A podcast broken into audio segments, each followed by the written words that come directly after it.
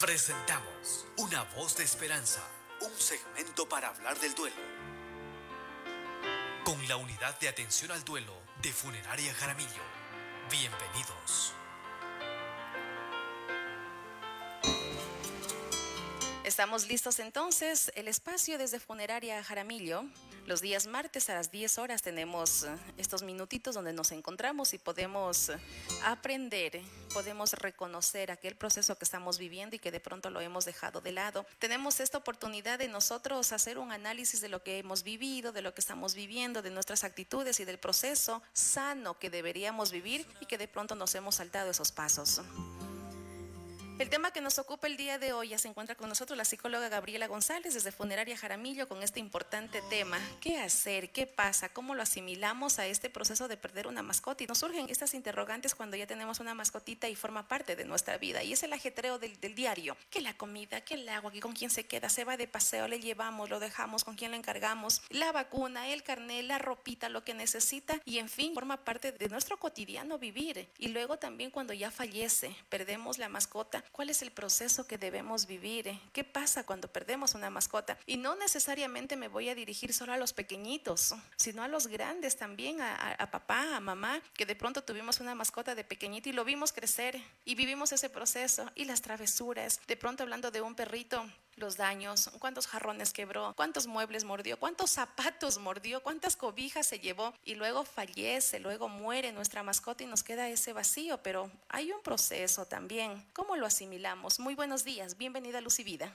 Buenos días, Silvanita. Buenos días con todos los que nos escuchan desde sus hogares. Reciban un cordial saludo desde la Unidad de Atención al Duelo, Funeraria Jaramillo, Camposanto, Jardines del Zamora y Puente Arcoíris. El día de hoy hemos propuesto este tema tan importante, ¿qué pasa cuando muere nuestra mascota? Y dentro de este espacio lo que nosotros experimentamos es un espacio emocional, ¿no es cierto? La experiencia emocional de enfrentarse a la pérdida de un ser querido le llamamos elaboración del duelo, es decir, que la persona se tiene que adaptar a la nueva realidad, se adapta a la ausencia física de su ser querido. Y algo muy importante lo que manifiesto ahora digo ser querido. Ser puede ser ser humano, puede ser una mascota, puede ser todo aquello que ha tenido vida efectivamente y que ha creado un vínculo fundamental e importante con cada uno de nosotros. Ahora, ¿qué nos dice el DSM5? Que esta es una reacción normal en donde podemos evidenciar algunos síntomas físicos y emocionales de los cuales ya se habló la semana pasada. Entonces, en términos de impacto psicológico, podríamos decir que el proceso del duelo que se vive tras la muerte de una mascota es equiparable o es igual al proceso que se vive tras la pérdida humana. Entonces, cuando nosotros nos encontramos ante la pérdida de una mascota o nuestro ser querido, efectivamente estamos atravesando un proceso de duelo. Este proceso de duelo lamentablemente no es validado en algunos espacios, no es visibilizado. ¿Por qué? Porque cuando una persona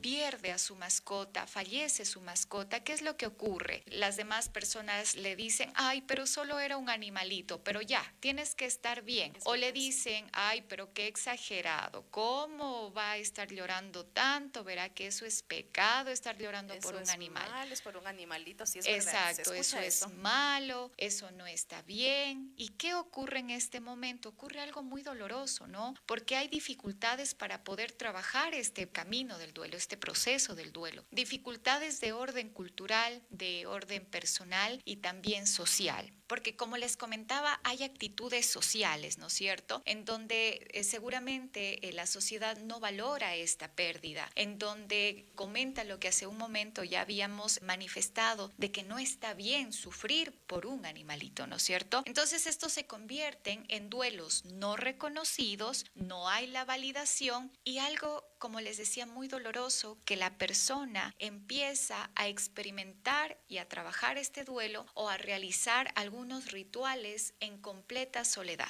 Es decir, que en su intimidad, en su introspección, lo llora a su mascota, extraña a su mascota e incluso se piensa mucho, ¿no? O se piensa tres veces antes de subir una foto a redes sociales por el miedo a que se burlen o a que le digan que está exagerando. Entonces miren cómo no se ha validado. Para los seres humanos, por supuesto, hay muchos espacios para poder validar este proceso de duelo y está muy bien. Sin embargo, como manifesté hace un momento, es equiparable el dolor también ante la pérdida de una mascota y poco a poco nosotros como sociedad también tenemos que ir evidenciando, validando. Si tenemos un amigo o una amiga que ha perdido una mascota, que ha perdido a su ser querido, también darle nuestras palabras de acompañamiento en ese momento, ¿sí? Entonces, lo que debemos en ese momento como familiares o como amigos, tratar de que la persona pueda expresar estos pensamientos o pueda expresar esta vivencia. Hace un momento nos manifestaba Silvanita y decía, bueno, ¿y qué pasa con la hora de la comida? ¿Qué pasa con el paseo? Lo que ocurre es que las mascotas activan la dinámica familiar en el hogar. Es decir, que hay una rutina cuando nuestra mascota de pronto entra a nuestra habitación a levantarnos, cuando... Sí, es verdad.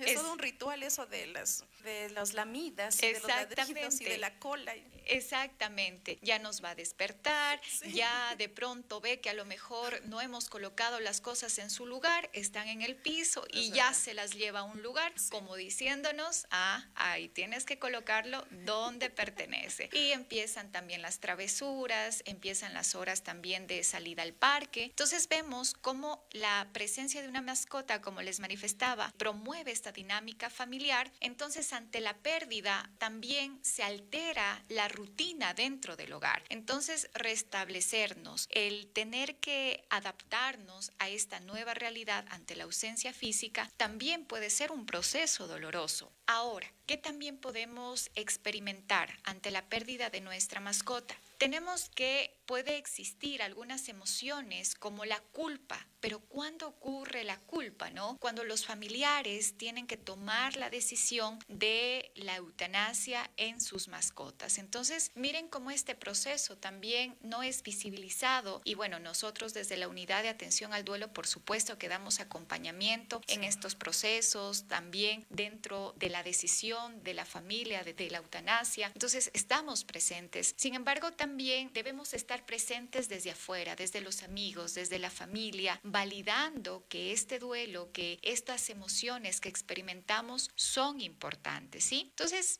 es fundamental que nosotros podamos ser empáticos en este espacio de pérdida de una mascota. Ahora bien, Gabriela, hay esas posibilidades y ya eh, en nuestro medio, en nuestro mercado existe la parte de también tener un espacio donde va a descansar nuestra mascota cuando fallece. Tenemos ya la oportunidad también de hacer algo bonito, algo conmemorativo, queda ese recuerdo, queda el último recuerdo. A un amigo perdió su mascota de como 15, 14 años y estaba, él estaba en una depresión muy grande, no quería salir, era solo vivía con su mascotita y en un pues no se le entendía. Cuando luego con alguien especializado nos conversamos y decía es su compañero, era su amigo. Él regresaba a la casa porque sabía que le esperaba y llevaba la comida porque sabía que debía compartir la comida con alguien en casa. Ahora en un principio estaba como que no tenía sentido regresar a casa, su amigo se había ido, ya no había quien lo espere, no tenía con quién salir a caminar y se convierte en parte de, de la rutina diaria de cada persona. Y existe esta posibilidad, decía, de tener un lugar específico a donde se va a enterrar la mascota, donde la podemos ir a visitar también a la mascota. Hacer cuando fallece nuestra mascota? ¿Cómo procesar todos estos momentos que estamos viviendo si pareciera es solo una mascota, es solo un animal? Y lo que decía Gabriela precisamente, pero no llores, es, un, es pecado llorar por un animalito. O solo era un animalito, no pasa nada, pero cuando ya forma parte de la familia, cuando es nuestro compañero, cuando nos acompaña, cuando lo hemos visto crecer, cuando se tienen momentos, sí, recuerdos compartidos, duele y es la pérdida de un ser querido. No estamos hablando de un ser humano, sencillamente de un ser vivo que compartido con nosotros. Ahora bien, hay esta posibilidad ya Antiguamente tengo un vago recuerdo de cuando moría un, un, animalito, un perrito, se lo deja abandonado, se lo va a botar, se lo dejaba por allí en algún momento, o siempre hemos sido también testigos de ver animalitos muertos en la carretera, allí al filo de la carretera, allí entre los arbustos, entre el monte. Pero hoy por hoy, para una mascota de familia, de casa, pues hay otra posibilidad y me gustaría también que, que usted, Gabriela, nos comente este proceso de despedirnos de saber dónde está, de tener eh, este proceso bien hecho, de poder despedirnos de un ser querido que a la final se forma parte de nuestra vida y que pues nos toca despedirnos, tarde o temprano también nos toca despedirnos. Efectivamente, Silvanita, como se lo ha manifestado eh, hace un momento, es fundamental validar las emociones que uno experimenta ante la pérdida de un ser querido, en este caso una mascota. Desde hace mucho tiempo se ha compartido alguna información acerca de los procesos para poder dar acompañamiento a este espacio de duelo, ¿verdad? Y en primer momento lo que nosotros debemos promover es aceptar la realidad de la pérdida. Así que en este espacio es fundamental que el familiar, que el tutor pueda hablar de su pérdida, es decir, que pueda hablar de las experiencias vividas con su mascotita, pueda hablar acerca de aquellos de aquellas anécdotas que le sacaba una sonrisa, pueda hablar acerca de los momentos en los que estuvo acompañándolo en momentos difíciles, porque hay algo muy importante. También las mascotas o nuestros seres queridos llegan en un punto importante en nuestras vidas. Entonces, conforme a ello, el vínculo también se hace aún más fuerte, ¿verdad? Ya que tenemos este proceso de aceptación, de dejarnos vivir el duelo, de dejarnos experimentar estas emociones y no dar paso a lo mejor